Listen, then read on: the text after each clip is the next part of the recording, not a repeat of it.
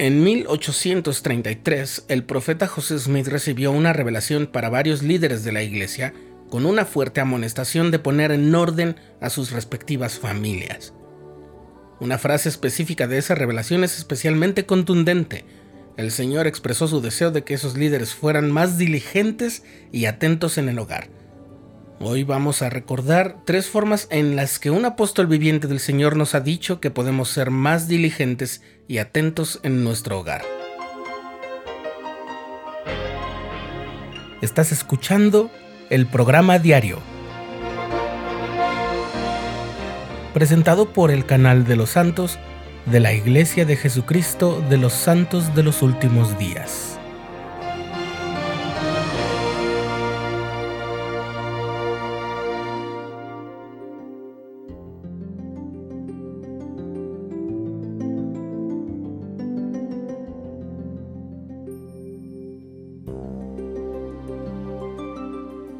La sección 93 de Doctrina y Convenios contiene una revelación muy especial que recibió el profeta José Smith y comienza hablando de la gloria de Dios y nuestro potencial divino para luego pasar a ser una instrucción sobre la crianza de los hijos y poner nuestras casas en orden dirigida a Frederick G. Williams y Sidney Rigdon originalmente, que habían sido llamados a ser consejeros del profeta. Dice desde el versículo 43, si quieres verte libre, has de poner tu propia casa en orden, porque hay en tu casa muchas cosas que no son rectas. De cierto le digo a mi siervo Sidney Rigdon que en ciertas cosas no ha guardado los mandamientos en cuanto a sus hijos. Por tanto, ponga en orden su casa primero.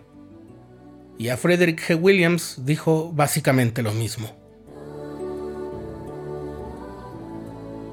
En la conferencia general de octubre de 2009, el elder David A. Bednar del Quórum de los Doce Apóstoles compartió tres sugerencias mediante las cuales todos podemos seguir la instrucción dada por el Señor de poner en orden nuestras casas y así estar mejor preparados para servir en su magnífica obra. Sugerencia número uno: Expresar y demostrar amor. No se trata de que hagamos expresiones floridas y exageradas, solo deben ser frecuentes y sinceras. Uno de los rasgos que me gustan de la llamada generación milenaria o millennial es que procuran mantener una conexión constante con sus emociones y ello implica aprender a identificarlas y expresarlas.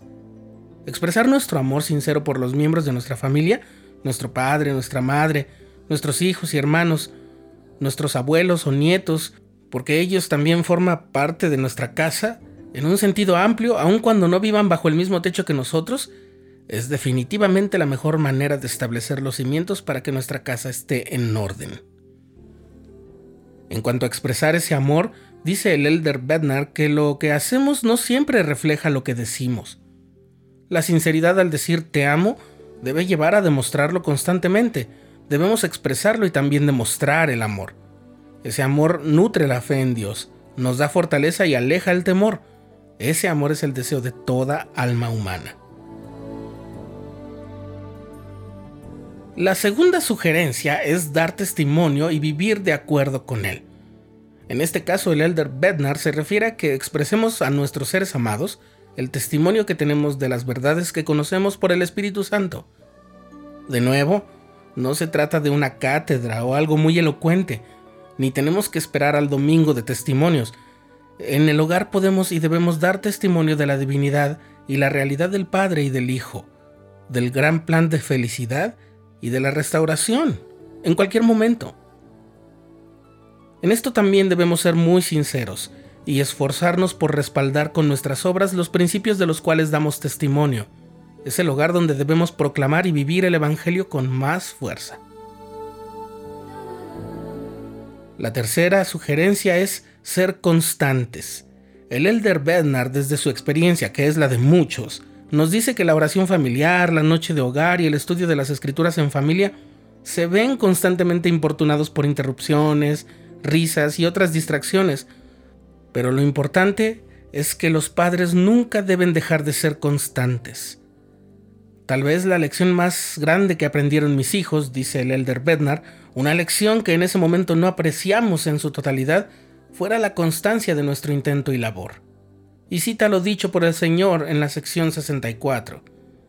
Por tanto, no os canséis de hacer lo bueno, porque estáis poniendo los cimientos de una gran obra, y de las cosas pequeñas proceden las grandes. La constancia es un principio clave para poner los cimientos de la gran obra de salvación, la nuestra propia y la de los miembros de nuestra familia. Los consejos y la reflexión del Elder Bednar nos ayudarán a poner nuestras casas en orden, lo cual no es más que esforzarnos por buscar la ayuda del Señor y su fortaleza, para reducir gradualmente la disparidad que existe entre lo que decimos y lo que hacemos, y conseguir esa congruencia que el Señor requirió de Frederick G. Williams y de Sidney Rigdon. A medida que seamos más fieles para aprender, vivir y amar el Evangelio restaurado de Jesucristo, llegaremos a ser más diligentes y atentos en nuestro hogar.